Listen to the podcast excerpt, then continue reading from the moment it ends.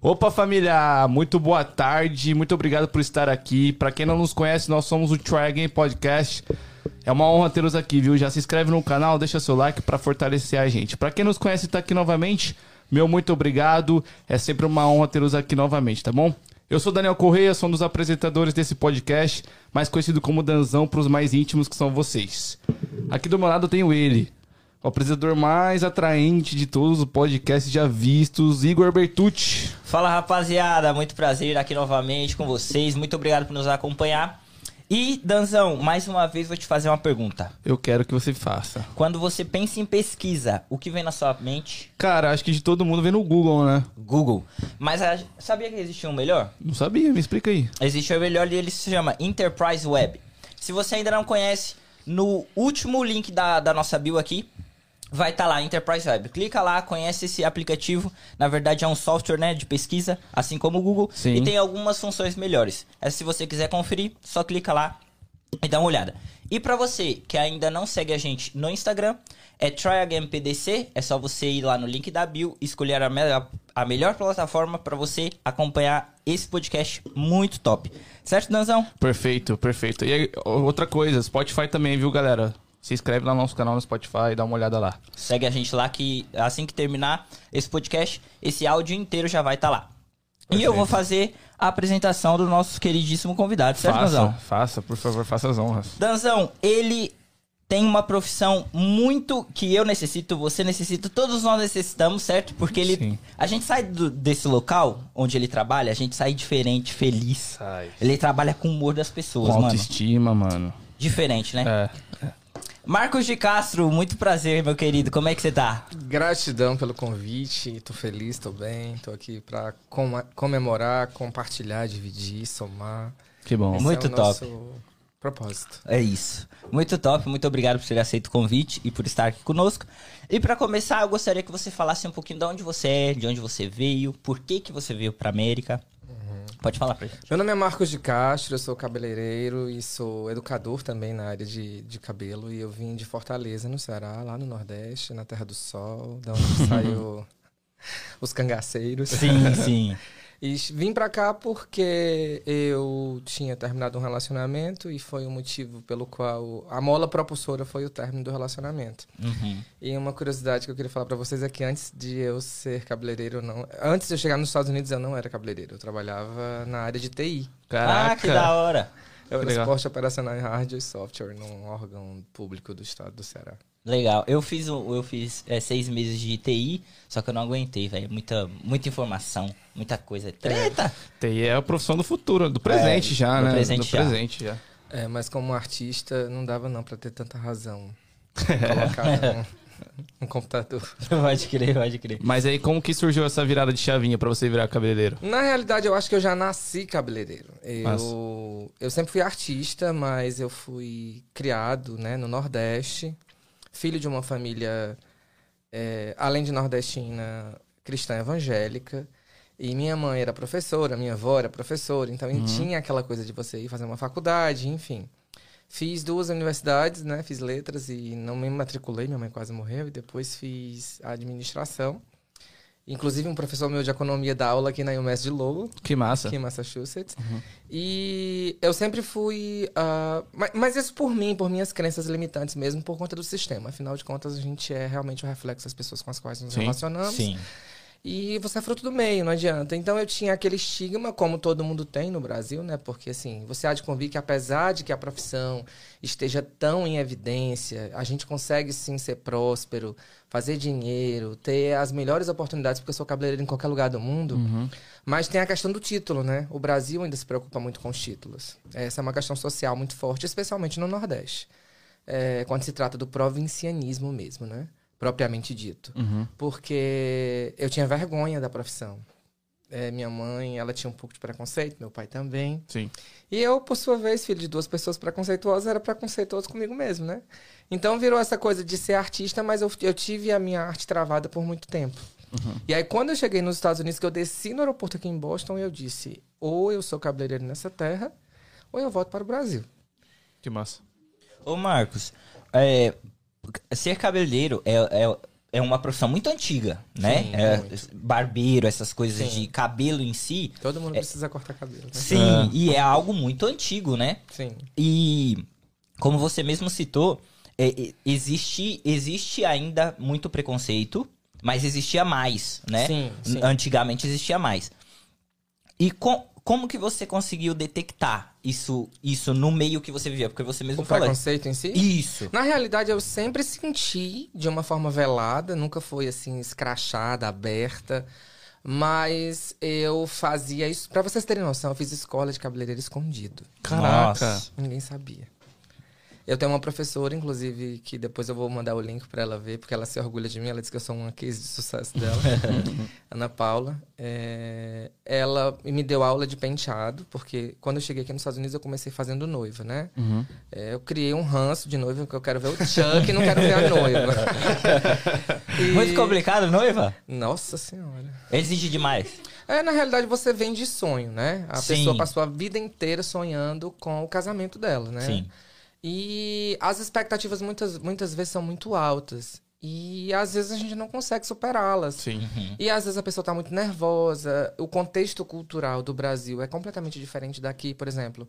No Brasil, os salões têm umas estruturas surreais, né? Tipo, tem o dia da noiva. Sim. É, e pra mim, eu tinha que sair do salão pra ir no hotel, aí mala, aí luz, esquece uma coisa, esquece outra, gera um estresse muito grande. E mesmo fazendo o teste, porque já aconteceu disso, de eu fazer um teste de uma noiva, e no dia ela dizia que eu não tinha colocado a mesma cor de sombra que eu tinha usado no dia do teste, e eu tinha anotado tudo, entendeu? Caraca. Então, na realidade, são é, muita expectativa em cima da, do, do profissional. A gente também fica um pouco nervoso. Deixa eu perguntar. Pois não. Pra ser bem direto, tipo, a mina é feia e quer que você faça milagre. Eu não queria falar, né? Mas já que tu falou, na realidade, a gente lida com isso, né? Tipo assim, todos os dias. Eu sou careca, é a mesma coisa. Eu chegar no barbeiro e dizer assim, corta meu cabelo igual o Gustavo ali e me querer ficar Gustavo, né? Não Pelo vai amor de ser Deus. nunca. Não, é. São as expectativas que a gente não consegue superar. E também por conta do deslocamento, porque eu me cansei de sair nos sábados, sendo que o sábado é o dia mais. É a galinha do ovo de ouro de qualquer salão, né? Sim, então, sim, tipo sim. assim, a galera não quer pagar o teu dia, porque se para eu fechar o meu salão, eu preciso cobrar uma quantia, né? Que seja equivalente que cubra àquilo. o sábado. Uhum. Então, você ter que ir até ela e ela não querer pagar. Entendi. Porque aqui é diferente do Brasil, né? Tipo assim, em relação a essa questão de beleza, eu acho que o brasileiro, ele é muito vaidoso. E por conta da história dos títulos, do status, existe uma diferença muito grande Uhum. aqui nos Estados Unidos. As pessoas, elas subestimam a tua, o teu valor, Sim. depreciam o teu valor, né? Sim. Eles precificam o teu serviço, eles não apreciam o seu valor. Isso é verdade. Na, na sua grande maioria, tô dizendo que tem as exceções, né? Uhum. Tem uma galera que é super generosa e tal, né? Culturalmente falando, dá bom tips, Uhum. sai feliz, sai falando bem e tal. Mas, a já- grande maioria quer te. é, a Deixa eu grande Uhum. maioria é, deprecia, né? Porque pelo fato de se tratar de algo que é supérfluo, né? E fazendo um gancho com o que vocês falaram agora no princípio da conversa, é, ser cabeleireiro, assim, eu até queria desistir uma época de tão frustrado que eu tava exatamente com essa coisa de conseguir alinhar as expectativas. Eu tava Uhum. fazendo terapia, falei pra terapeuta, cara, eu vou largar isso aqui, eu sei cozinhar, eu sei mexer com TI, eu sei mexer com computador, eu vou fazer outra coisa, eu não quero mais lidar com gente. Ok. Aí ela falou assim, cara, é, continua no teu, no teu ofício, porque isso aí são os ossos do ofício. Porque você pode não sarar a dor de uma alma por dois anos, mas você pode aliviar a dor dela por duas semanas. Tem uma pessoa que vai no teu salão, ela sai transformada. Então a nossa função também, além de, de mudar a questão da estética, da moldura do rosto, você toca sobretudo na alma das pessoas. Sim, né? Exatamente. Mexe com a autoestima, mexe com muita. Eu escuto dores todos os dias. Uhum. Né? Tem mulher que chega no meu salão e a gente eu só olho pela linguagem corporal que a pessoa está destruída. E quando ela sai, sai maravilhada, né? A gente faz Que uma top. produção. E eu sempre falo também. Eu essa- acho que além de tudo, Marcos, você não é só um cabeleireiro comum. Não comum, né? Como qualquer um outro.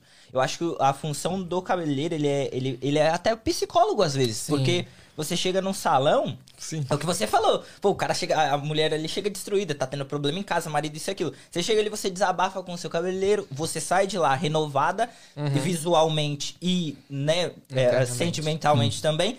E eu acho que o seu. ah, o, o propósito do cabeleireiro é muito mais além do que só cortar cabelo, eu tô ali pra, pra ganhar o meu dinheiro e vai embora. Não, eu acho que. Você acha que é talvez seja isso o diferencial seu? Tipo assim, você enxerga que você tem essa Sim, responsabilidade? sim. Eu, eu perdi mãe agora há pouco tempo, só pra fazer um, um adendo, sendo prolixo, um Sim, pouquinho sim. prolixo, porque eu sou uma pessoa prolixa, vamos detalhar.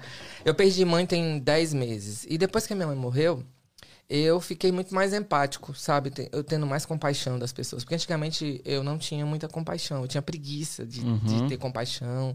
Eu- a pessoa queria mudar, eu tinha raiva, enfim, me dava um, um nervo. E pelo que vocês viram, eu tenho uma personalidade muito forte, falo Sim. muito na cara, tenho essa Sim. coisa da cearensidade aflorada. É, a pessoa chega com a sobrancelha preta e quer ficar loura igual a Andressa Suíta, mulher do Gustavo Lima. Uhum. Eu mando ela olhar no espelho, minha filha, pelo amor de Deus, olha aqui a sobrancelha, olha o olho. O que, que você tem em comum? Nada. Não vou te deixar igual a ela. É porque o mundo digital também faz isso na, na- na vida das É, mulheres, sim. né? Elas, eles criam uma ditadura. A pessoa tem que viver aquele estilo de vida que não é real. Uhum. E eu sempre falo pra elas, cara, vida de blogueira, blogueira anda com cabeleireiro dentro da bolsa. Anda com cabeleireiro no avião. Sabe, você, seu estilo de vida é completamente diferente. Então, tipo, não acompanha não. E não se alimenta dessas três, quatro horas de internet que você fica louca. É. Isso é verdade. Aí você quer ter o corpo da internet, você quer ter o cabelo da internet, você quer ter. Aí na internet tem luz, na internet tem ângulo, na internet tem gente que usa Photoshop. Sim. Enfim, e vende o mundo irreal, né? Sim, sim. A gente E aí sabe quem que- sofre sou eu, com a bonita querendo chegar ali. É, é, a gente, a gente, eu vejo muito isso que tá virando um problema até social, essa questão da internet. Sim, já social, virou, já, virou. virou, já o virou. ego, né? Administrar ego, por exemplo. esses dias mesmo eu tava conversando com uma, com uma colega e falando sobre essa questão da imposição da internet. É, a pessoa ela quer seguir um padrão de vida que ela não dá conta, Sim. com o dinheiro que ela não tem, para impressionar quem ela não conhece, para ela ganhar curtida. A gente É, sempre porque bate é- nesse ponto é. aqui, é exatamente isso que você falou. É bem vazio, né? É. Perde o sentido da vida, porque na realidade qual é. Quando a gente. Quando eu encontrei, depois da morte da minha mãe, eu já sabia qual era o meu propósito, o que é que eu queria construir no meu legado, porque eu acho que a vida é muito efêmera pra gente estar nesse tipo de, de busca, né? Porque aí se torna vazio. E eu tenho clientes, assim, milionárias, que a gente olha pra vida da pessoa e a gente vê que falta algo. E tá ligado à questão da alma mesmo. A pessoa tem coleção de bolsa, tem carro, tem isso, tem aquilo, tem marido rico, tem viagem, lá, lá. Mas você vê que a pessoa tá sempre querendo mostrar pro outro que ela tá maravilhosa, Uhum. que ela tá rica. Não, querido. Eu acho que você quarto. bateu num ponto onde o- a gente sempre fala aqui, que é o propósito, Uhum. que é encontrar o seu propósito. Eu, eu acredito muito em Deus, né? E Uhum. A base é Deus, pra mim, assim, a base de tudo é Deus. Uhum. E a partir desse momento, você, que você encontra o seu propósito, muda o jogo. Sim. Eu acho que é isso que você falou, carro, bolsa, ah, as melhores viagens, isso deixa de, vamos dizer De assim, ser, ser ser importante. É E você começa a focar no seu propósito, que eu encontrei, tá ligado? Uhum. É. E, e nesse, como você mesmo disse, eu encontrei o meu propósito. E essa questão de eu ser cabeleireiro é muito mais além, porra, eu acho isso muito foda. Sim. Porque você conseguiu. Tem gente que morre e não acha o seu propósito, Sim. tá ligado? E Pra você. quem, e pra você quem não tá- sabe onde quer chegar, qualquer lugar tá bom, né? É Sabe isso. onde quer chegar, a impressão que você quer largar. Porque a vida. Nós somos seres finitos, né, cara? Tipo assim, um dia desse eu tinha 15 anos, eu já vou fazer 40. E. é, falando de Deus, né? A Bíblia Sim. diz que há muito mais sensatez na casa do enlutado do que na casa de quem faz festa. No, no cemitério onde eu estava, é, sepultando a minha mãe, e assinando um contrato de um novo business que eu estava abrindo depois de quebrar na, na pandemia, eu entendi que o meu dinheiro, ele não conseguiu comprar a saúde da minha mãe, Uhum. é, não conseguiu devolver a vida. Então, assim, é, o que eu deixo para mensagem para você que está assistindo esse podcast é que é, você não vai viver louco, né? Gastando tudo que não pode. Mas eu entendi que o meu dinheiro, ele. me- o dinheiro é uma energia materializada, é lógico, né? Pra gente ser próspero, a gente precisa do dinheiro no mundo capitalista. Uhum. Mas não faça da sua vida a escravidão do, do dinheiro, né? Sobre o Uhum. dinheiro. Porque são pessoas que são escravas do dinheiro. Isso Sim. eu vejo aqui nos Estados Unidos. Especialmente aqui. Né? Que as pessoas esquecem de onde elas vêm, esquecem a raiz, esquecem os princípios, os valores. Passam por cima de pessoas. Passa por cima de pessoas, faz de alguém escadinha pra poder se dar bem na vida, achando que o dinheiro vai te levar muito algum longe. lugar. Não, leva, mas tem um. Tem um É temporário. É, temporário. É um negócio É, temporário. gente, nós vemos muitas pessoas milionárias que, tipo assim, conquistaram tudo na vida, não tem mais pelo que lutar. e, tipo, se, se sentem vazias. Então, isso mostra que o dinheiro não é tudo. É. E também o dinheiro, mano, é um pedaço de papel que nós concordamos que vale algo. Exato. Bem, exato. bem superficial, entendeu? Então, tipo, a galera foca muito no dinheiro e esquece do tempo. Sim. Às vezes o tempo é E também É o o- processo, né? É, o processo. Eu acho que tem muito essa questão do processo. Por exemplo, você, novamente, vou dizer, é, sepultando sua mãe, você entendeu ali, naquele, naquele tempo de que, porra, eu tenho dinheiro, mas eu não consegui salvar minha mãe. Então não é essa parada. Não. O Whindersson Nunes fala muito isso. Ele tava num show e o contratante deu 40 mil pra ele. Ele foi pro hotel, abriu a bolsa e jogou os 40 mil assim na, no- no- na cama e falou: tem nego se matando, tem nego passando a perna dos outros, tem gente por causa disso. Entende? Então, ele, ali ele entendeu que não é essa parada. Eu não, não tô correndo tanto por causa disso aqui, velho. Nego se mata por isso, não é isso. Eu acho que quando você passa por um processo, que nem você passou pelo da sua mãe e tal, que você se encontra e entende de que, pô, eu preciso ter um propósito, eu preciso encontrar alguma coisa. Eu acho que esse é o ponto, mano. Eu acho que é aí que você pega e fala, bom, o jogo mudou. O jogo, mudou. Sim. Tá ligado? É óbvio que a gente tem também contextualizar também que as pessoas que entendem isso são pessoas que tiveram, tiveram sucesso, né? Querendo ou não. Porque Sim. uma pessoa que não sabe o que vai comer amanhã não vai parar pra Não, pensar assim. lógico, lógico. Isso é fato, é. é. Mas é, Concordo. mas Ô, é importante. Marcos, voltando pra sua vida de cabeleireiro, é, eu posso te chamar de cabeleireiro das celebridades? Vamos dizer assim? Fica à vontade, mano. ok. Como que foi? ah, ok, você começou o seu processo e aí você se tornou cabeleireiro aqui. Ah, quantos cursos você já fez? O quanto você se profissionalizou pra hoje você se tornar o Marcos de Castro, que é reconhecido e que as pessoas te procuram pra fazer um bom trabalho e sabem que, pô, eu, estou contratando melhor. Então, a quantidade de cursos é, não consigo mensurar aqui, não. Eu nunca contei. Mas nunca para. É, nunca para. Eu acho que o conhecimento é... Ele é libertador, né? Sim. E eu sempre falo que a única ferramenta que pode conter as amarras da ignorância é a educação. Eu sou filho de professor e eu sou professor aqui também, é tanto que eu larguei o mundo das noivas e enveredei para essa questão da educação. Inclusive agora, dia 27 e 28, fica a dica, quem é daqui de Massachusetts. Essa é sua câmera aqui. Oi, bonitas. Quem quiser, ainda tem uma vaga, vou dar um curso hands-on com um colega que vem de Ribeirão Preto, que nós somos influenciadores da Trans também, né? Que legal. Mas respondendo a tua pergunta, a quantidade de cursos foi inúmeras, foram inúmeras. É, eu cheguei aqui nos Estados Unidos porque, assim, para quem não sabe, aqui nos Estados Unidos a gente precisa ter uma licença, né? Uma licença emitida pelo State Board, que é o órgão que controla as licenças de, de cabeleireiro, de advogado, de todas as prestadoras de prestação de serviço. E quando eu cheguei, eu já cheguei trabalhando. Eu fui lá, dishwasher, lógico, né? Eu tinha que passar pelo processo. Isso, aham. E hoje, quando eu lembro desse processo, foi muito legal agora, porque me veio um insight na minha mente. E eu lembro sempre você falou sobre essa questão do processo, é que às vezes quando a gente conquista, o sabor da conquista não é tão gostoso quanto o processo, quanto a caminhada. Porque na caminhada eu me tornei resiliente, na caminhada eu me tornei. é, tive mais compaixão, mais misericórdia. E aí entendi, porque o meu negócio é feito de pessoas e eu amo pessoas. E fazendo um adendo a isso aí, eu entendo que é, as pessoas que vão no meu salão, eu sempre falo pra elas, cara, é, Jesus amava pessoas, Sim, Jesus ama- andava com a multidão, sim. Jesus curava pessoas, Jesus andava com alguns que chamavam de discípulos, mas a aliança Jesus só tinha com Lázaro. Sim. Uhum. Muito legal isso, né? É. Mas voltando ao adendo é, da questão do, do curso. E aí eu cheguei aqui nos Estados Unidos e fui trabalhar numa, numa cafeteria, que inclusive não existe mais lá, no, South, no South End, em Boston. E eu era dishwasher. E eu trabalhava no final de semana, quinta, sexta e sábado no salão, dia de sábado nessa, nessa cafeteria, e aos domingos num restaurante lá em South Boston, como dishwasher também, como prep. E foi muito sazonal o período, né? Tipo assim, eu cheguei aqui com foco, porque na realidade, pra quem não sabe onde quer chegar, qualquer lugar tá bom. Eu cheguei aqui e sentei numa cadeira uma vez com uma cliente que três anos depois ela me viu e eu disse assim, cara, eu vim aqui nesse lugar pra escrever uma história de sucesso. Eu não vim aqui pra ficar lavando louça. Eu vou falar inglês, a primeira coisa. Me matriculei numa escola de inglês. Fiquei dois anos estudando inglês com visto estudante. Porque é, você, brasileiro que vive aqui em Massachusetts, tem muita escola de inglês. Aprenda inglês. Tipo assim, cara, tipo, não é criticando, é, é necessidade. Você sai do mundo da, do subemprego, os horizontes se abrem e a educação vai mudar o rumo da tua história.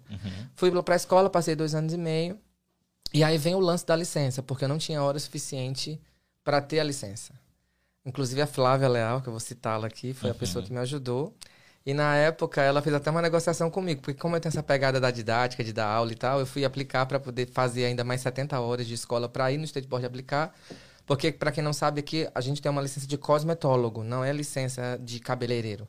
E o cosmetologia envolve unha, cabelo e maquiagem. Unha eu não sabia fazer nem a minha, né? Se eu fosse fazer, eu ia arrancar o dedo É um combo, então. É um combo. O cosmetólogo faz facial, né? Que eu fecho, faz unha e faz cabelo. Cabelo. E eu não tinha unha sufici hora suficiente pra unha e nem pra maquiagem. Aí eu fui lá e fiz. Aí a, Cláudia, a Flávia negociou comigo e tal. O poder do network, eu sempre Sim, falo assim. sim, sim. É, Aí ela pegou, pediu pra eu negociar com ela pra eu dar aula pra galera. E ela me dava em troca essas horas. Uhum. Estando lá dentro, aí estudei pro State e passei. Passei na prova prática de- da primeira. E na prova escrita, eu passei na quarta vez. porque eu achava que eu nunca ia, que eu ia passar de primeira, só que não, porque tem muita coisa diferente aqui, Sim. né? E tudo em inglês, não. É, tudo em inglês. Tem, Ok. Hoje em dia, em Massachusetts, tem inglês, tinha inglês e espanhol. Eu fiz em espanhol com tradução para inglês, mas tem- agora tem português, pra quem não sabe. Legal, É, legal. Aí você não tem desculpa pra, você não, ser- É. pra não ser licenciado, né, filho? Bem isso. Ô, ô, Marcos, eu, eu. Eu conheço alguns cabeleireiros, né? Uhum. Ah, só que não. Vamos se dizer assim, não no patamar que você se encontra. Vamos se dizer que os, os cabeleireiros que eu, eu conheço é cara que chegou. Ah, cortava cabelo no Brasil. Uhum. Chegou aqui, vou pra um salão, vou falar que eu corto cabelo, começo a cortar cabelo, faço meu cliente ali, é isso. Mas é o que você falou, pra quem não sabe onde quer chegar, qualquer lugar, tá bom. É, o, seu, o seu ponto foi totalmente diferente disso, porque você queria chegar a um patamar muito mais Sim, alto. Sim. Então, o que, ah, só fazendo uma comparação entre esses que estão, né, que chegaram e estão satisfeitos onde está, é, o seu interesse sempre foi ser grande, é isso. Sim. Eu Você- nunca me vi pequeno, desde criança. Sempre Eu ambicioso. sonhei, É. Eu venho de uma família muito simples e eu falo que a nossa palavra ela tem poder, né? Com certeza. Tudo aquilo que a gente fala vira energia e vira atração, enfim. Uhum. É, minha mãe era professora, meu pai era caminhoneiro, lá em Fortaleza, e fui criado no Maranhão, voltei pro... E eu sempre dizia pra minha mãe, olha, eu vou falar inglês, eu vou falar espanhol, eu vou, eu vou andar de carrão, eu vou ter um nome, eu vou ser conhecido, eu vou trabalhar com gente famosa. Uhum. E um dia eu tava em, em LA, em Los Angeles, fazendo Aline Barros. Maquiagem e cabelo pra uma, pra uma gravação lá. E tava dirigindo um Cadillac na highway, passei em frente àquela placa do Hollywood. Aí eu lembro, eu liguei pra minha mãe. Porque me veio um insight de quando eu era criança, que eu tava lá no pé da pia, ela lavando alguma coisa na pia e na cozinha, e eu, mãe, eu vou, eu ainda vou ser uma pessoa de sucesso. Aí eu falei tudo aquilo de uma vez e ela olhou pra mim e falou assim: "Meu filho, é, cuidado pra você não se frustrar". E na época eu lembro assim, sonhar grande, sonhar pequeno é a mesma coisa, né? Eu vou Sim. sonhar grande. Uhum. E a gente, o nosso cérebro gasta o mesmo nível de energia É isso. pra você sonhar pequeno e sonhar grande. E aí, voltando à história da pergunta que vocês fizeram que eu não concluí, Uhum. quando cheguei, fui, fui ser dishwasher, tirei minha licença, comecei a trabalhar. Assim que eu cheguei, já comecei a trabalhar, mesmo sem licença, como todo mundo chega. É, me deram oportunidades. Teve alguns salões que subestimaram a minha, a minha Normal, capacidade normal. e nunca me deram oportunidade. Aí quando eu estourei, todo mundo me queria até pra trabalhar lá de graça, né? Tipo assim, eu quero só ter você aqui pra poder você ganhar. Só a presença, só. só. a presença. Só, pra- só a presença, só pra eu ter quem vem junto com você. É. Basicamente isso. Sim, que aí a- a- a- agregaria valor, né? Sim. Enfim, e aí tirei a licença, dei tudo certo. Aí foi quando eu fiz a primeira produção de, de quem foi do, do Sam Alves, que ganhou The Voice em Sei. 2013. Sei é. Ele morava por aqui, inclusive, nessa região aqui, né? De, acho que de Westboro, Ah, é? Southboro. Não É, sabia sabia disso. também, não. A igreja que ele congregava era aqui pertinho. Que legal. Então ele ganhou e aí eu fiz a produção dele. Aí veio uma cantora gospel chamada Shirley Carvalhais, aí veio Elaine de Jesus, aí veio. Ih,Eixla, Fernanda Brum, Bruna Uhum. Carla, dois Grêmios latinos. Eu já fui em Las Vegas oito vezes. Caraca. Caraca, velho. Chego lá A trabalho. A- seis vezes a trabalho e duas Nossa. vezes de férias. Cara, então, com a sua profissão, você rodou o mundo. Rodei o mundo. Fui pra Portugal passar dois dias fazer um cabelo. Caraca, Caraca, mano, velho. que massa. É. Eu, eu, assim, particularmente, eu nunca soube que a sua profissão de cabeleireiro te Aham. levaria a, a, a, a um mundo onde você viajaria só pra isso. Sim. Cara, que top. Muito massa. E quando você fala de é, superação, de você já sabia, eu tenho muito disso. Eu sempre também eu sempre falei pra minha mãe, mãe, eu vou ser grande, eu vou ser grande. E também sair de favela e tal. Então você. E sua mãe, que vamos se dizer assim, é mais realista, ela sempre tenta colocar o seu pé no chão. É. Né? E- Apesar de que ela foi sempre a maior incentivadora, porque eu estudei inglês no Brasil, incentivado por ela.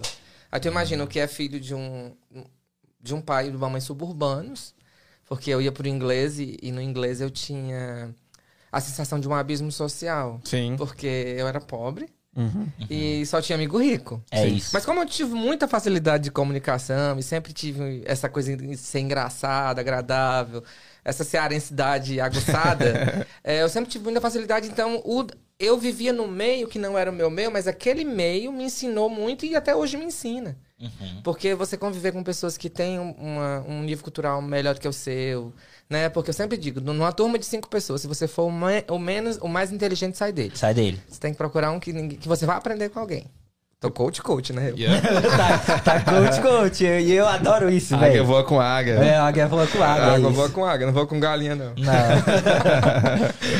E aí a minha mãe foi mó incentivadora, e só que eu acho que ela, ela não conseguia, pelas crenças limitantes que ela tinha, ela não conseguia acreditar. É tanto que quando eu falei isso da, da Aline Barros, que eu tava lá em Los Angeles, maquiando a Aline Barros e tal, com tudo pago, velho. Tipo, eu vivo um estilo de vida, assim, eu não sou milionário ainda, Uhum. mas eu sou próspero. Bom. E eu sou próspero em equilíbrio. Porque eu queria falar claramente pra vocês aqui que durante a pandemia eu quebrei. Eu tinha uma grana substanciosa guardada, a qual eu gastei no período do, do câncer da minha mãe. Mas quando eu voltei do, do Ceará, em dia 20, 11 de junho do ano passado, eu vim- voltei com 100 dólares. Eu não tinha mais nenhum centavo. Caraca. E com o salão sendo assinado, com aluguel de 2.800 dólares para pagar, Uhum. eu dei duas vezes o valor, porque tem que dar o primeiro e o último. E eu voltei e falei com a arquiteta, faz o desenho. Eu não tinha um centavo. 100 dólares. Mas é visão. Sim, você, Você já. tem que acreditar, Isso. né? E isso gera energia, pensamentos bons, positividades, ações positivas que geram que geram positividade, que pessoas que você se, se relaciona. E essa mulher, essa arquiteta, ela é a mulher do meu professor que me deu aula de economia na faculdade no Brasil. Caraca! E ela mora Que aqui. massa. Você foi encontrar aqui. Aham. Caraca! E aí ela fez o projeto e, e quando eu fui pagá-la, é, nesse, nesse mês parece que as placas tectônicas bateram uma na outra, e surgia cliente de tudo quanto era lugar e consegui levantar uma grana fácil e tal. Fácil não, né? É, Sim. com um trabalho árduo. E quando eu fui pagar, ela falou assim: é, Não, eu vou te dar o projeto. Nossa. Caraca, velho. O projeto é seu. Eu vou te dar e vou acompanhar a sua obra. É, e eu sempre penso, eu sempre falo sobre sementes, né? Tudo aquilo que a gente lança na vida de alguém. Porque você tem que saber onde você está lançando também, né? Sim. Porque dar a quem não tem é caridade. Uhum. Dar a quem tem é plantar uma semente. E você planta na vida de alguém Sim. algumas vezes, né?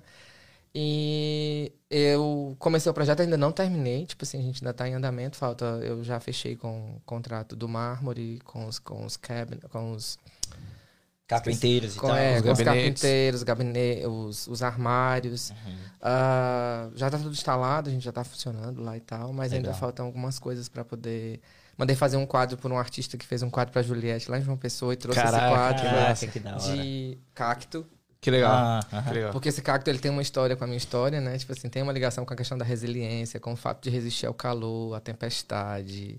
é, Que legal, O semiárido do Nordeste, o solzão quente. É. E o cacto tá lá verde, vivendo, né? E ainda dá água ainda por cima. Ainda dá água. É ressignificar o caos, a dor, acreditando que o dia de amanhã vai ser melhor do que o de hoje. Cara, Foda. eu eu tenho muito respeito por todos que vêm aqui, né, conversar com a gente e trocar uma ideia e passar a visão. Mas parece, eu não sei se você tem esse mesmo feeling, mas parece que as pessoas que vieram dos lugares mais pobres do Brasil, assim, de, com mais dificuldade, com menos recurso, são aquelas que chegam aqui e dão mais certo. Essa é a Sim. impressão que eu tenho Sim. né? Ah, e eu acredito muito que é exatamente porque Essa terra aqui, ela é fértil e próspera pra caramba. Quem quiser plantar aqui vai colher. Vai colher. E como você não tinha, a, no, da onde você veio, desses lugares, Acre, o Lucas Acre que esteve aqui com a gente, é, você que veio, né, Nordeste e, e tudo, ah, que vem de uma dificuldade, não só, não só digo de financeira, é, digo de estrutura, porque hoje você fala no Brasil, você pensa em São Paulo, você pensa em Rio de Janeiro, você não pensa, velho, tá ligado? No Nordeste, você, não pensa no Você pode até pensar em férias, se é o que Sim, sim, eu sempre falo que o Ceará pra mim é um, é um. O Ceará significa férias, né? Tanto que quando eu volto pra lá, meu pai. Todos os dias eu vou à praia. Meu pai mora 15 minutos da praia. Olha que bom. E ele fala: Tu já vai pra praia de novo, pai? Eu vou passar todos os dias que eu estiver aqui, todos os dias eu vou à Tá praia. Então, assim, o calor pra mim remete a essa questão de. de, de mas se for pra business mesmo, São Paulo. São Paulo. Só é. É, e aí eu, eu acredito que quem sai desses lugares com mais dificuldade chega aqui, cara, planta e, velho, e só. Parece que é o que você falou, as placas tectônicas batem e as coisas vêm, velho. É, muito surgem. doido. É, surgem. Mas você tem que agir também, É lógico. como você fez, né? É. A fé sem ação, ela é, ela é morta. Ela é morta. A fé sem obra é morta, né? É. Você tem que ter fé e tem que agir. O Denzel Washington falou que os sonhos sem metas são só sonhos, mano. É, isso. E é Ô- bem isso. Ô, Marcos, eu, eu te stalkeei, né? Porque É. todos os nossos convidados, eu, eu tento pegar um dia e, e ver, cara, o que, que esse cara faz? Por que, que ele é tão fora do comum? Porque é o que eu te falei, tem cabeleireiros e cabeleireiros. O que ele fez pra dar certo? E essa é a minha pergunta. O que você fez pra dar certo? Tipo assim, era só a vontade? Era só a vontade de dar certo? Ou tinha algo mais? É o sonho. Ok. O sonho, é a constância. Uhum. Você tem que ser constante. O foco, porque sem foco você não vai em lugar nenhum. Só fazendo um adendo pra todo cabeleireiro assim. Porque no começo eu fazia cabelo, maquiagem. É, eu acho que você tem que ser bom numa coisa. Quando você faz medicina e que você se especializa em cirurgia plástica, e que você se, se, se especializa em cirurgia plástica reparadora de peito, você vai fazer um peito maravilhoso. Então, é, é- essa é a função. É você filtrar, filtrar, filtrar, filtrar. Hoje em dia, as pessoas me conhecem como colorista. Eu entendo a estrela da cor na sua totalidade, que é a estrela de Oswald, que é as cores primárias, secundárias e terciárias. Um cabeleireiro que sabe sobre isso, que é uma coisa tão comum e ao mesmo tempo difícil, porque eu, nós todos estudamos isso na alfabetização. Uhum. Né? Marrom, é, marrom é a mistura de amarelo, azul e vermelho. Você Isso. colocar com tinta guache, vai dar nisso. E cabelo é isso. Todo cabelo parte do princípio que todo cabelo é marrom. Então, pra eu chegar no cabelo, pra não deixar laranja, pra não deixar amarelo, pra não deixar azul, pra não deixar verde, eu tenho que saber da estrela da cor. Das cores primárias, secundárias e terciárias. Então, assim, eu foquei nessa história da educação e do cabelo loiro perfeito, né? Aquele cabelo loiro que você olha, que esses dias eu tava até numa, numa festa e um cabeleireiro concorrente. Achei até engraçado ele vir aqui, porque isso, tu sabe que no nosso meio tem muito ego, né? Ah, Opa. com certeza. É uma briga de ego muito grande. E é uma das coisas que eu já anulei também na minha vida foi o ego, porque eu descobri que a humildade é uma virtude que te leva a lugares muito altos e lugares que você nunca pode imaginar que vai te levar. Sim. Mas para chegar nesse ponto, eu tive que passar por um processo, né? O processo dos Estados Unidos, o processo de uma quebra, o processo de Em algum momento você foi arrogante? sim, Pra deixar de ser. Sim, pra deixar Sim. de ser. E essa arrogância ela foi provocada por um complexo de inferioridade que eu tinha, porque eu tive rejeição velada pelo meu pai, casado com a minha mãe até ela morrer. E o nosso relacionamento dele com meus irmãos era diferente de mim, porque eu não fui uma criança programada e eu tive a rejeição quando eu era um zigoto, né? E aí Entendi. eu procurei é, terapeuta, fiz terapia aqui em Boston, um ano e dois meses, fiz curso de PNL, Programação Neurolinguística, fiz coach duas vezes. Então, assim, para você evoluir, primeiro que tudo está na mente. Uhum. Né? Não é só a arte que vai te levar a lugares distantes, não. Hoje mesmo, é, eu saindo daqui com a nossa digníssima Diana, a gente vai produzir Carla Pérez, Que Cláudia top. Leite. E isso me deixa de veras com o coração muito alegre, porque assim, eu não fiz nenhum esforço. A pessoa me ligou e, tipo assim, já vê que o meu nome é um. É um nome, reconhecimento é um do seu trabalho. reconhecimento do trabalho e tal. Liga, ah, vem aqui e tal, tipo, fazer o cabelo da fulana, da ciclana, da beltrana, enfim. Que massa. Atualmente, você. As pessoas nem perguntam valor pra você. Perguntam. Perguntam? Não, tipo assim, porque na minha mente, eu acredito. Eu posso estar errado. Eu posso estar errado. É, eu cheguei num patamar tão de visual que as pessoas me conhecem que, Ah. cara, não, já não me importa mais o quanto ela me cobra, me importa o trabalho que ela faz. Não, eu tenho, eu tenho clientes assim que. Porque existem clientes e clientes, né? Na realidade, o que que filtra a tua clientela? É o teu marketing pessoal, o conteúdo de valor que você gera, é, as pessoas que você consegue prender pelas, pela pessoa que você é. Porque o Instagram, tipo assim, eu fiz um curso com uma empresa do Rio de Janeiro que me deu uma, uma mentoria sobre essa questão do, do Instagram. Eu não fazia muito story de vídeo. Eu sempre fazia muita foto, eu sempre apareci muito de preto. Então eles me deram muitas dicas que eu consegui. E especialmente depois da morte da minha mãe, eu virei outro ser humano. É, não que a minha mãe precisasse morrer para eu ser uma outra pessoa, mas tudo na vida. Eu ressignifiquei a dor de perdê-la, me transformando num processo de lagarta, borboleta e etc. E sendo que antes eu já estava no processo de evolução, porque depois que eu fiz coach foi uma das coisas melhores que eu já fiz na minha vida. E eu aconselho qualquer ser humano que, já, que nunca fez que faça. Porque durante a pandemia eu fiz o coaching e foi uma das coisas que me ajudou durante o processo de câncer de minha mãe. Meu pai também está com câncer agora, fez uma cirurgia há Caraca. 15 dias. Então, estar vencendo esse processo, a minha mente tem sido gerenciada por mim. Legal. Porque se você não consegue gerenciar a sua mente, as suas emoções, o sucesso também está atrelado a isso. Porque tem muita gente que se auto-sabota. Eu conheço pessoas que são talentosíssimas, inteligentíssimas, mas não conseguem ver quem realmente elas são. O autoconhecimento também é uma coisa muito dolorida. Quando você perguntou para mim sobre você já foi arrogante, eu já. Uhum. Então, só fazendo um adendo para terminar esse raciocínio, é, eu perdoei o meu pai. Eu voltei lá em Fortaleza com uma cantora que, inclusive, é lá de Sorocaba. Hum. Uma amiga minha, Vanilda Borgetti, fica aí a Uhum. dica. Ela foi cantar na igreja do meu pai e eu pedi perdão ao meu pai em público, Caraca. num culto de domingo. e Isso foi libertador para mim. Eu pedi ao pastor uma oportunidade para falar em público. Pedi perdão ao meu pai. A minha mãe morreu e era o sonho dela ver- me ver amigo do meu pai. E hoje eu sou amigo do meu pai. Que massa. Cara, que top. E, e, tipo assim, eu acho que eu também, o, o perdão é libertador pra qualquer coisa. Sim. Inclusive, o próprio câncer, tem estudos que Sim. dizem que se você não, não perdoa, ele gera uma ferida e gera câncer. Sim. Tá ligado? Você pode Sim. morrer por isso. Sim, sim, segundo Simplesmente você falar, cara, eu te perdoo. Cara, eu, Uhum. eu aconteceu isso, isso, e isso e ficou no meu coração, mas eu quero tirar isso pra fora. Me- É, são gotas de veneno diário que você carrega, né? Sim. Prefira carregar as gotas de consolo, que é muito melhor. É bem isso mesmo. É. E a gente fica remoendo, fica assim, não, eu não vou pedir perdão porque Não. ele tá errado e É. tal, e É. te faz mal. Faz mal. Acaba te fazendo Porque mal. não é nada sobre ele, é sobre você. sobre sobre você. É, aliás, não é sobre você, é sobre ele. Porque, na realidade, o meu pai ele foi rejeitado. Meu pai ele foi filho de uma mulher com um homem casado e doado para uma família de classe média alta. Caraca. E aí ele foi criado como pa- o filhinho de papai, como o garotinho, né, querido da mamãe. Mas ele tinha rejeição. Uhum. Então ele não podia me dar amor se ele foi rejeitado.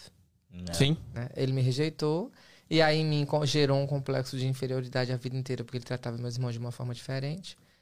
Diante desse complexo de inferioridade, eu maquiava com complexo de superioridade e nas entrelinhas tinha soberba, arrogância, prepotência, ego, vaidade, etc. Sim. Que são os maiores inimigos do sucesso. Uhum. Porque eu descobri isso quando fiz coach. Eu ia te perguntar isso. Aham. Quando você descobriu? Primeiro foi quando eu, eu conheci uma psicóloga chamada Aparecida Ferreira. Ela, ela é daqui de Massachusetts, ela atende lá em Auburn. E ela foi no meu salão. Essa mulher ela é doutora em psicologia aqui nos Estados Unidos. Ela seria uma ótima pessoa para vocês entrevistarem, já fica a dica. Que massa. Vamos E atrás. ela chegou perto de mim no salão. Ela tava fazendo cabelo com uma outra pessoa, que eu não, não era dono desse salão, trabalhava lá. E eu falei pra ela: Ó, eu quero fazer terapia contigo. Ela, beleza. Marquei e foi. Quando eu cheguei assim de frente pra mim, ela olhou pra mim assim: você é arrogante, prepotente, vaidoso. Caralho. E todas essas características são procedentes da rejeição paterna. Eu fiquei com ódio dela. Né? Porque eu queria dar um chute nela. Eu falei, não volto mais aqui não. Ela falou assim, Marcos, eu estou aqui com todo amor do mundo pra te atender como terapeuta, porque o seu ego, quem massageia são os seus amigos. Caraca. Fechou o leque dela e me entregou uma folha pra eu preencher, umas nove folhas. E eu fiquei com aquela Uhum. na minha, na minha mente, né? Você é arrogante, prepotente, você é arrogante, prepotente. A semana inteira. E eu voltei. E quando eu voltei, ela, ela leu a minha personalidade através do teste que eu fiz. Ela falou assim: olha, você é colérico na inclusão, colérico no controle, sanguíneo no afeto. O que que eu falei? A gente tava estudando Aí, sobre isso achei- essa semana. eu- essa semana. Essa semana, há um tempo atrás. Você tem um convidado aí e eu perguntei pra ele, você é colérico? E ele não sabia, né? Porque geralmente as pessoas não estudam sobre. Mas Sim. eu tava estudando na época. E é exatamente isso. Você encontra o que você é, porque são temperamentos. Uhum. E aí, a partir desse, desse temperamento que você descobre que você é, você começa a enxergar o seu mundo e ver, pô, o que que afeta essa- eh, esse meu temperamento? Sim. Aí ela falou assim: é, ser colérico na inclusão é ótimo porque você é. Empreendedor, sonhador, é, ninguém consegue matar teu sonho. Se a pessoa fala pela, pelo ouvido direito, sai pelo esquerdo, tá tudo bem. Ser sanguíneo no afeto é maravilhoso porque você ama pessoas, você é político, você é engraçado, você é o mais engraçado da turma. Mas ser colérico no controle, você é barraqueiro, você é confuseiro, você fala na cara, você é sem filtro. E pra gente te trazer para um equilíbrio, a gente vai ter que trabalhar para você ser fleumático no controle de, entre uma escala de 0 a 100 entre 40 e 60. Uhum. Para que você possa ser mais controlado nas suas respostas, para que você possa ser uma pessoa querida pelos outros, porque esse colérico na inclusão ele faz barra, barraqueiro. Quem... E o meu barraco era aquele barraco intelectual, porque eu xingava a pessoa no meu Instagram, no meu Facebook, com um português mais averborrágico possível. que nem a pessoa entendia porque que eu xingava ela, né? Enfim. E aí encontrei com essa mulher, passei um ano e dois meses com ela na cadeira dela. Aí depois disso eu fiz um- alguns cursos de PNL, que foi um curso de imersão, inclusive na época. Era um Instituto de São Paulo, de Atibaia, chamado. Atibaia? É, Atibaia. Instituto ah, Nacional de Excelência Humana. E esse curso eu vivi as quatro principais emoções do ser humano, que é raiva, tristeza, medo e alegria, em três dias dentro do hotel, e através de dinâmicas. E numa dinâmica do pai, que foi a dinâmica que eu mais chorei, que eu me descontrolei, foi a partir dali que eu perdoei meu pai. E aí eu fiz um pacote de coach logo depois, e fui pra Fortaleza e fiz o que tudo aconteceu, e eu voltei um ser humano renovado. Que top. Que top. Ô Marcos, você é um cara que. Eu acredito que sim. Você é um cara que é, reconhece ah, um semelhante. Tipo assim, al- a- pessoas que são assim, parecidas como você, que têm o mesmo temperamento que você, você Sim. consegue reconhecer. Sim, consigo reconhecer. A minha outra pergunta é: quando você encontra um semelhante e você vê, porque ok, você passou por um processo de melhora, mas às vezes o semelhante não passou. Você consegue perceber de que Consigo. Eu tenho vergonha. Eu falo assim, cara, eu era desse jeito, meu Deus do céu. Vergonha alheia. É, vergonha ali. E, e, tipo assim, eu abraço pessoas, eu tenho compaixão, porque tem gente. Já trabalhei com pessoas que elas falavam assim, cara, você é muito sem noção. Você, tipo assim, essa pessoa tá fazendo tudo, tudo, tudo com você. E você. Eu falei, cara, é sobre ela. Eu faço a minha parte. Porque eu só dou aquilo que eu tenho. A gente não dá aquilo que a gente não tem. Verdade. Né? É igual Deus. É. Deus é bom. Ponto. Ele vai te dar um câncer? Não creio nisso. Ele vai te dar, dar algo ruim? Não creio nisso, porque ele é bom. Ele, eu- você até pode pedir algo pra ele, ah, eu quero ser mais paciente. Então ele vai te colocar em situações pra que você gere paciência naquele momento. Mas, tá ligado? Eu acredito muito nisso. Coragem, né? Coragem, pô. Então você vai, ele vai te colocar em pontos pra que você crie mais coragem. Ousadia, né? É, exato, e sai mais forte também. Eu creio muito nessa parada. Sim. Aham. Marcos, o que, que, que que faz o Marcos acordar cedo e ir pra, pra luta? Qual é o motivo? Cara, depois que eu vi a minha mãe morrer, é, eu já gostava da vida. Uhum.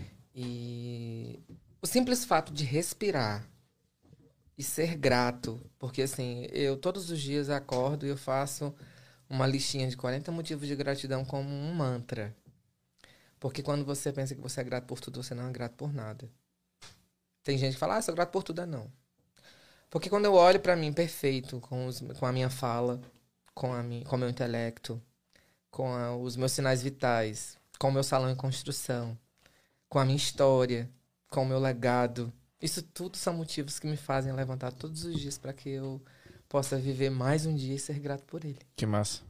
A gente, às vezes, com tudo isso, ainda arruma um motivo pra reclamar, né? É porque na realidade isso aí tá muito ligado com a questão também de tem pessoas que são viciadas na reclamação, na murmuração, né? Sim. Pessoas tóxicas. Se Sim. afaste delas. Cultural isso, não, Marcos?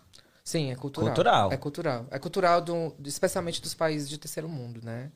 Porque a gente nasce... é, o vitimismo, ele vira... O vitimismo e a autopiedade são sentimentos é, que, que fazem você ser viciado. Por que, que uma mulher, geralmente, quando ela é abusada, é, violentada por um homem durante um relacionamento de anos, ela sai daquele relacionamento e ela pode passar dois anos, ela vai arranjar um marido com o mesmo perfil. Por causa do vício.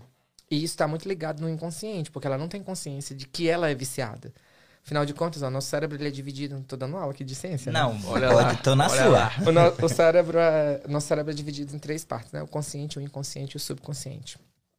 E todas as nossas os nossos traumas, eles estão registrados no inconsciente. E a autossabotagem também é no inconsciente. Então, quando a pessoa se autossabota, ela não tem consciência, né? Eu tenho clientes que sentam na minha cadeira. Eu, eu, eu, eu vivi uma experiência inenarrável há uns 20 dias atrás. Chegou uma moça que nunca tinha ido no meu salão. Chegou, sentou. E eu tava fazendo um término no cabelo e tal. Ela foi pra fazer um teste mecha pra saber se o cabelo dela resistia a fazer o louro e tal. E ela falou assim: ah, é, Eu fui estuprada pelo meu irmão dos 7 aos 10 anos. Do nada. Do nada. Não.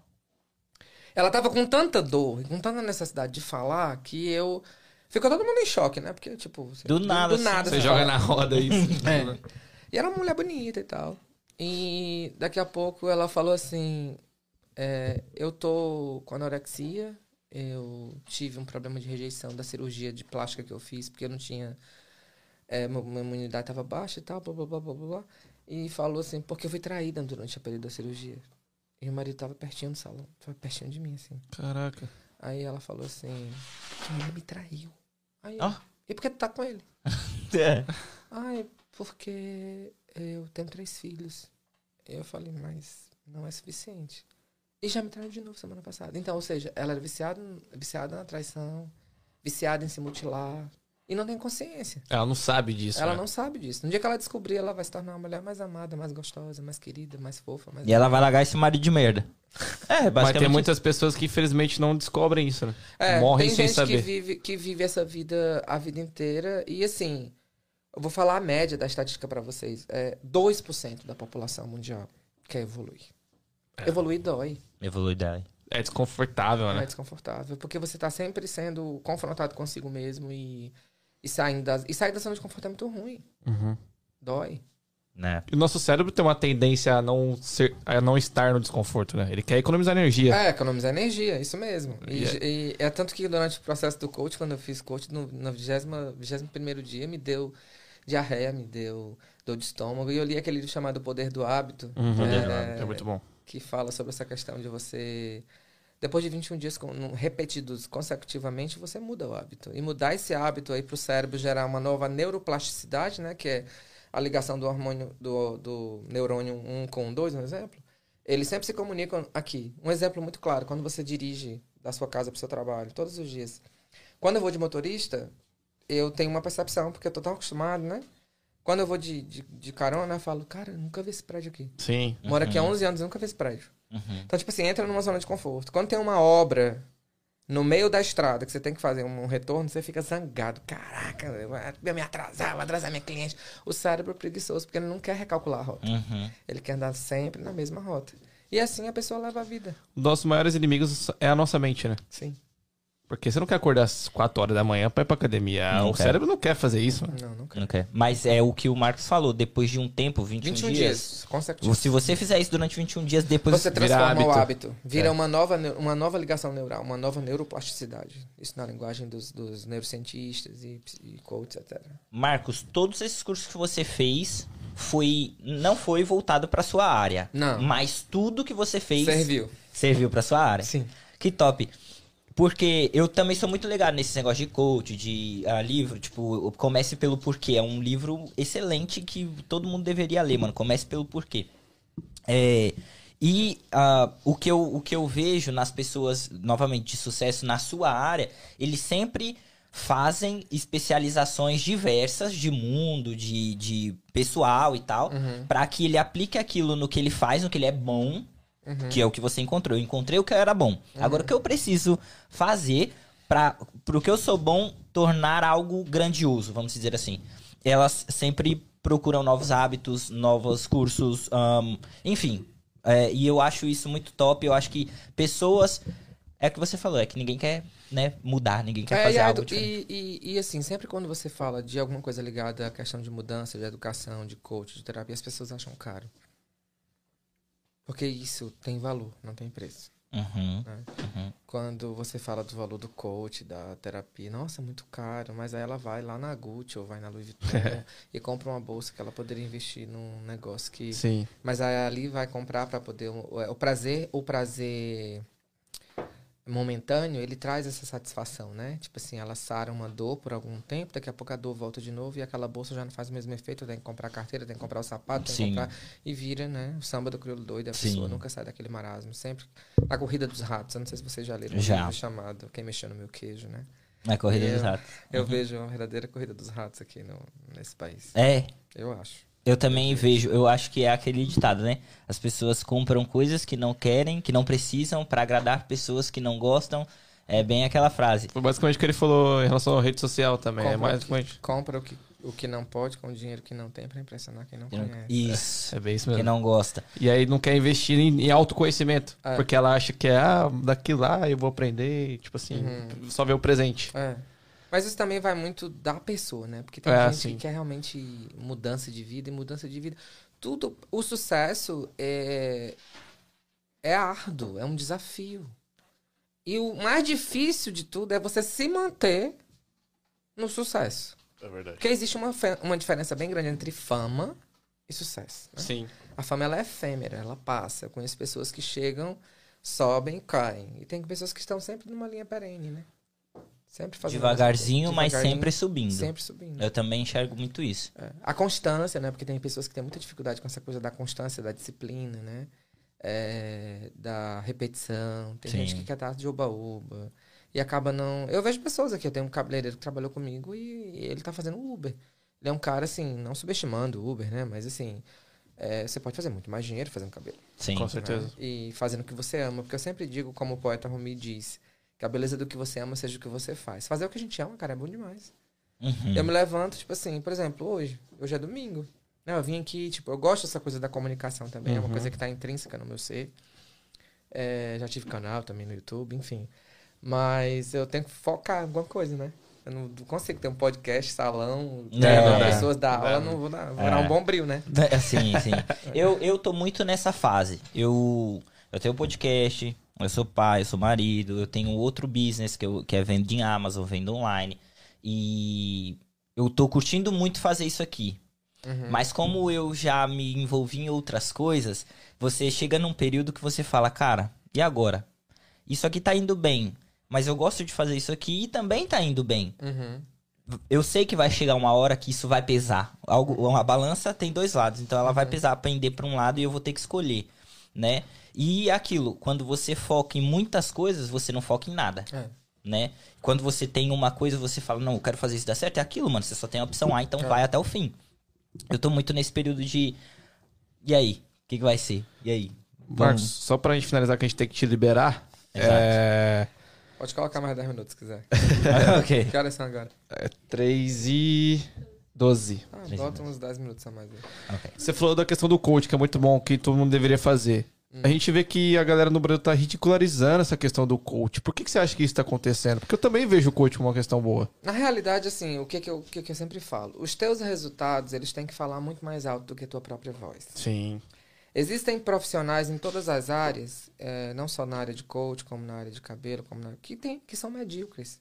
E a mediocridade, eh, ela faz parte do nosso mundo atual. O que que acontece? Eu acredito que se o cara é coach, primeiro que a vida dele tem que ser uma vida equilibrada, né? Ele tem que, até na linguagem corporal dele, ele tem que emanar uma energia de que ele é um cara equilibrado. Sim. Eu, a princípio, também tinha um pouco. Não ridicularizava, mas eu tinha um pouco de preconceito. Não vou mentir pra vocês, porque eu não sabia do que se tratava. É o novo, né? E aí você vai se informar, porque pessoas inteligentes vai lá no Google perguntar o que é coach, né? Tipo, o que é coach, o que é programação neurolinguística, né? E eu fiz coach ligado a, ao Paulo Vieira, a Febracis, né? Que é a Federação Brasileira de Coach Sistêmico. Que eles são uma. Porque pelo fato de eu acreditar em Deus, de, de ter sido criado na igreja e tal, por ser uma entidade judaico-cristã, era uma, uma, uma vertente da qual eu, eu me sentiria confortável de fazer com alguém. E eu conheci essa moça aqui em Boston em 2018, 2019, dois- 2018. E ela me deu um abraço e eu tava muito perturbado naquele dia. E aquele abraço foi um abraço igual um antibiótico, aquele abraço que sara, Que sabe? massa. E aí eu fiquei 40 segundos abraçado com ela. Ela disse assim, você já fez algum processo de coach? Eu falei, já. Aí ela, por quê? Disse, por causa do abraço de 40 segundos que eu não quis soltar. que eu fiquei esperando ela me soltar, né? Ela não me soltou, fiquei lá agarrado. E aí, na pandemia, eu resolvi tirar o escorpião do bolso, né? e investir. E foi o melhor investimento que eu já fiz na minha vida, velho. Sério. Tipo, foi um negócio assim que mudou minha mente, mudou minha forma de pensar, mudou minha forma de agir. Eu ressignifiquei o meu ciclo social, o meu network, é, as pessoas com as quais eu quero conviver. Ah, você não tem condição de dar atenção mais do que cinco pessoas fora da sua família. Então, essas cinco pessoas, que vem mais cinco, que vem mais cinco, daqui a pouco você tá. Você quer ser um idiota onde com cinco. Quer ser um milionário onde com cinco. Você será o sexto. É fato. É isso. Isso é verdade. E Eu a gente é um reflexo dessas cinco pessoas, né? Sim. Sim, você tem O que tempo somar, todo. né? É, é. Então, assim, quando você tem a consciência, é, você percebe que as pessoas vão saindo da sua vida naturalmente. E Uhum. aí, quando as pessoas começam a falar, você tá diferente. É, Você tá com uma, uma- uma tá mais cara- leve. mais leve, uma cara de paz, sabe? E aí Sim. você começa a falar de uma forma. Porque aí vem os sentimentos mais nobres, né? Que é o dó, a compaixão, a misericórdia. Porque a gente vive num mundo que ninguém tem misericórdia de ninguém, especialmente aqui, nesse Com lugar, certeza. né? As pessoas são preocupadas em. É na corrida dos ratos mesmo. É. Uhum. E eu lhe indico um livro chamado muito bom, de Daniel Goleman, Foco. Foco. Tenho ele no online, se você quiser, eu te mando. Ok. E esse. o jeito Harvard de ser feliz também. Ó, pelo É, nome. Harvard. Ah, Esse Esse jeito. Harvard de ser feliz é muito bom. É Top. muito legal. Foi um dos livros que eu li no processo. eu vou Coach. procurar sim. Eu penso em fazer é, coach também, eu penso em me especializar um pouco mais nisso. Vou te passar o contato. Fechou. Eu já vou sair Ele daqui tem com. super perfil, ele é um cara que. Não, eu Sempre já percebi, motiva. Sempre, você, sempre, eu já percebi desde o princípio. Sim. Ô, Marcos, é, só pra ir um pouco mais para pro lado informativo, eu sei que você tem que ir embora, mas só, só para ir mais informativo é como que é o mercado de o seu mercado aqui nos Estados Unidos? Ele é amplo, como que é? Cara, o meu mercado aqui é maravilhoso. Ele é um mercado amplo, ele é um mercado que se você focar vai ter cliente para todo, pra todo lado, né? É, como a gente já falou aqui desde o princípio, cabelo ninguém nunca deixa de fazer. Cabelo mexe com a autoestima da pessoa. Uhum. A mulherada deixa muitas vezes de comprar uma bolsinha pequena ali vai lá fazer um pequeno investimento para ter um cabelo bonito, para ficar legal. de- Então, assim, o mercado só depende de ti. Uhum. Você tem que ser o diferencial? Of course. Eu acho que você ser bom, é... para você ser bom, você precisa, na realidade, ser melhor, né? Uhum. É, Não subestimando, mas eu acho assim que quando você quer ser alguém que quer ter um diferencial, você tem que ser um cara cheio. Eu já sou cheio das ideias, né? Eu sou artista, então. E gosto muito dessa coisa porque eu sempre falo sobre a diferença entre o serviço e a experiência. Aqui as pessoas, elas estão, muitas, muitas pessoas estão preocupadas somente com o dinheiro. Uhum. Né? Quando você vê que o cifrão tá no olho, ele não vai pro teu bolso, isso é fato. Eu costumo dizer que quando você tá no foco no dinheiro, ele foge de você. Foge de você. E assim, eu comecei a prestar um serviço mais humanizado no meu salão, sabe? É, eu tenho um número menor de clientes no dia, mas com a experiência eu cobro mais. Então eu tenho mais dinheiro trabalhando menos. Na verdade, E você vende a qualidade. É, e prestando um serviço de excelência, porque quando você vende um serviço de excelência humanizado, você toca na alma da pessoa. Sim. Quando ela vai falar sobre você, os, seus- os olhos dela brilham. Vai lá, amiga, vai lá, que. Nossa, eu vivi uma. O cara é leve, é gostoso, a gente toma champanhe, a gente toma um cappuccino. E ela toma- vai voltar também. Ela vai voltar. E quando ela volta, ela volta com mais alguém. Volta com mais alguém. Porque um cliente satisfeito traz dois, um cliente insatisfeito afasta dez. É. É Quando eu estudei administração de empresas, eu estudei sobre isso. Uhum. O, o Cortella fala sobre isso. Você fala assim: ah, Adoro você- Cortella, way. Você vai num restaurante e o garçom te fala assim: tipo, você pede um prato do tipo, você tá de casal. Aí você pede um, ele pede outro. Aí fala assim: não, esse que você pediu deu pra servir os dois. Aí a mulher pensa: pô, mas o garçom tá deixando de vender mais um prato, aí que você se engana. Ele tá te tratando bem, ele tá te mostrando que você poderia economizar mais. E no seu inconsciente você fala: pô, gostei daquele lugar, vou voltar. Então ele tá te trazendo mais uma vez pra cá e provavelmente com mais pessoas. Sim. É isso, é isso. Ô Marcos, é... como eu te falei, por que, que eu te fiz essa pergunta sobre o mercado aqui? Porque as, as, os clientes que vivem no Brasil, é o que você falou, não, tem, não querem pagar às vezes o valor que você quer, acham que é um trabalho né, ah, caro e desnecessário, mas na verdade não, é o contrário. Aqui, as os clientes, comparando cliente Brasil, cliente Estados Unidos, tem essa, essa mesmo pensamento? Como que os clientes daqui encaram essa questão de beleza? Não, eu vou gastar. Americano, por exemplo, americana. É. 85% dos meus clientes são brasileiras e 15% outras raças. É, na realidade, aqui, o americano, quando ele vai no. Eu tenho um americano de classe média alta, né, no meu salão. Então, é um americano que geralmente dá um tips bom, né, que dá 20% de, de gorjeta. que volta com menos intensidade, porque a brasileira ela volta praticamente. toda. Então a brasileira que vem toda semana no salão, só escova o cabelo no salão. Sim. Continua o mesmo ritmo do Brasil, nesse sentido, né? É, mas como as pessoas já veem um valor agregado, tem algumas pessoas que me perguntam a média de valor quando elas querem fazer um orçamento. Aí eu pego a foto e tal, falo, olha, orçamento é, fechado, eu não posso te dar sem ver o teu cabelo primeiro. Mas se você mandar uma foto de frente, de corte de lado, eu vou ter mais ou menos noção da projeção do tamanho do cabelo e eu vou te dizer qual a média de valor que eu vou cobrar. É 90% ah, fica um pouco assim, né, e tal, blá, blá, blá, mas quando vê os resultados é aquilo que eu falei. O seu resultado fala muito mais alto que a sua própria voz. Então Sim. a cliente vai lá porque ela almeja fazer um cabelo louro incrível, porque assim, nem todo mundo faz um cabelo incrível. É. E sobretudo deixa o cabelo na cabeça, né? Porque tipo, assim, tem, gente que leva pra casa o cabelo não na cai. É, quando não cai, porque isso aqui também é uma coisa muito séria, sabe? É sobre a questão da honestidade. Tem muita gente que mente, que vende produto, que vende serviço incompatível. E muitas vezes ignorantemente, porque o cara realmente não sabe que aquilo é incompatível, Sim. sabe? Uhum. E aí quebra cabelo, detona cabelo, chama o meu salão lá de, de emergência. Hospital, hospital. de- É, Recuperação de hospital cabelo. Eu ficaria aqui mais umas duas horas trocando Pô, ideia. vai ter que Marcos. voltar, hein, Marcos, Bota por mais favor. cinco minutos aí. Então, então ó, Ah, ó, depois não culpe o Trigger. Então eu vou perguntar. Que é o quê? Ah, você é um cara, pô, de vibe muito top. Eu Obrigado. adorei Foda, trocar bom. ideia com você. Obrigado. A minha pergunta é voltada ao ah, internet. A internet alavancou muito o seu trabalho? Sim, o meu negócio é feito de internet. Eu não tenho, assim, eu não tenho. Primeiro que eu não pego cliente de calçada entrando no meu salão. Hoje em dia, o mundo online ele te proporciona, né? Tipo assim, muitas vezes eu tiro o dia off e fico o dia inteiro em casa gerando conteúdo. Uhum. eu tenho massa. uma empresa que gera conteúdo pra mim, assim, de, de story, né? Pra aqueles stories mais animados, mais finos, uma, uma coisa mais polida e tal. Ah, mas o meu, minha clientela varia. Até, tipo assim, quando eu olho os meus, os meus insights, Uhum. o meu público varia de 25 a 36 anos. Então eu tenho uma clientela muito jovem, Sim. com cabelos muito bons de trabalhar, cabelos, né, tipo, aqui do Brasil, por exemplo, tem muita cliente do sul do Brasil, de Minas, do Espírito Santo, pessoal que tem mais uma descendênciazinha italiana, então os cabelos são mais fáceis de trabalhar. Porque quando eu dou aula, elas perguntam, nossa, mas você só pega cabelo bom? Eu falei, lógico, querido, você, não gera, você gera conteúdo com cabelo bom?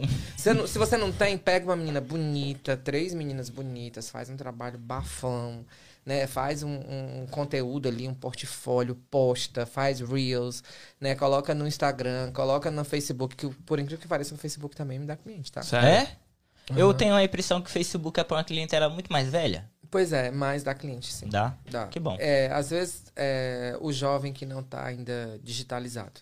Hum, ok, Entendeu? ok.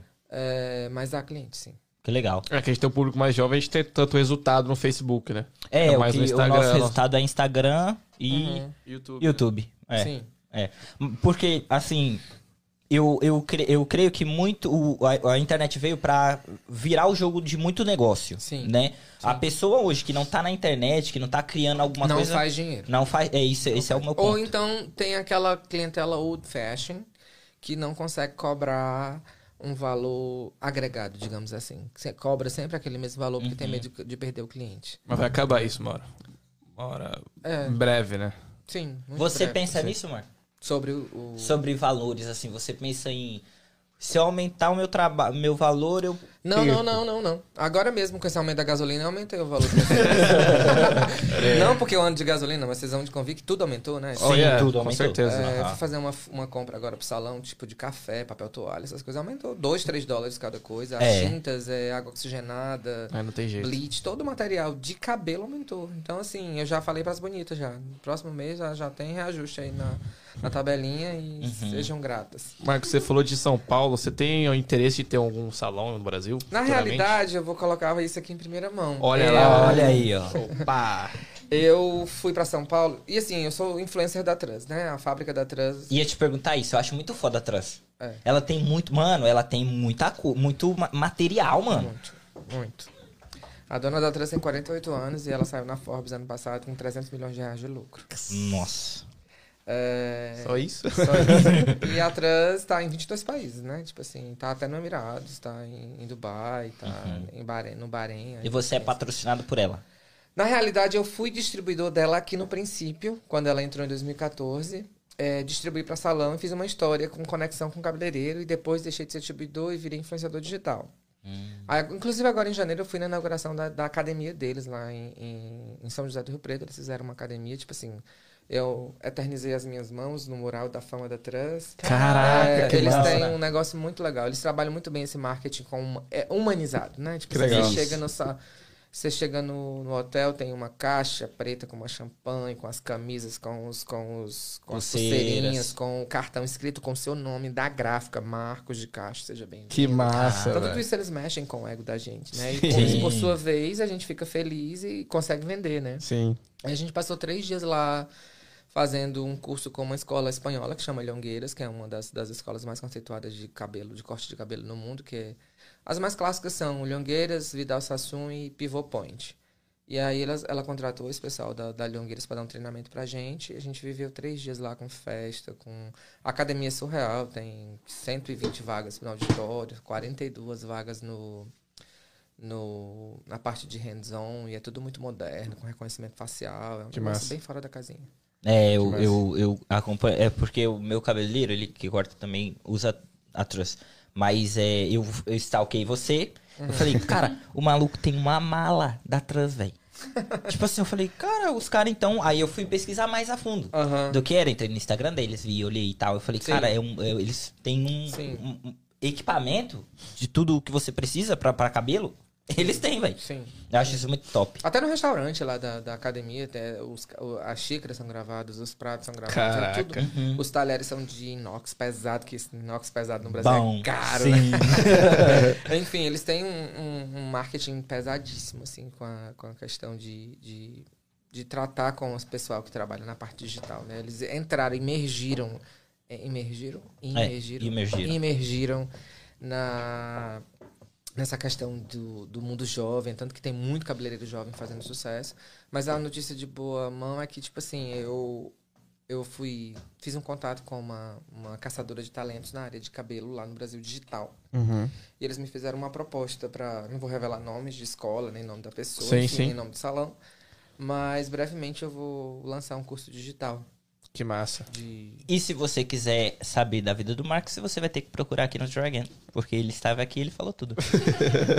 Marcos, eu quero te agradecer. Muito obrigado. Gratidão, meu amigo. Muito Muito obrigado. obrigado. Foi um papo muito massa. Eu ficaria aqui mais umas duas horas tranquilamente. Só Tranquilamente. que temos que te liberar, porque hoje você ainda vai fazer um, um trabalho. E, enfim, mas tá convidadíssimo a voltar se quiser. Tá, com Sim, certeza. Será sim. um prazer. Me diz o dia que eu volto. Com certeza, com certeza. Suas redes sociais, Marcos, falou pro pessoal. Marcos de Castro, arroba Marcos de Castro, Marcos de, com I de igreja, Marcos de Castro. Tanto no Instagram como no Facebook. E qual é a outra rede social? Não sei mais. Essas são as que eu mais uso, né? Sim, sim. Sim. Perfeito. Muito obrigado, Marcos. A gente novamente quer te agradecer por ter topado participar do nosso projeto Eu e que agradeço. queremos que você volte pra gente trocar mais ideias. Sim, sim, Certamente. falar Porque é sobre conhecimento pra gente também. Pra caramba. Sim, sim. Muito obrigado. Rapaziada, já se inscreve no canal aí. A gente tá batendo 400 inscritos. Acho que até já bateu. Provavelmente. Sim, provavelmente. Mas segue a gente também no Instagram. E quer saber sobre o Marcos de Castro? Lá no nosso feed, a última, o último vídeo, o último feed que tem lá no nosso Instagram é dele. Só seguir ele lá.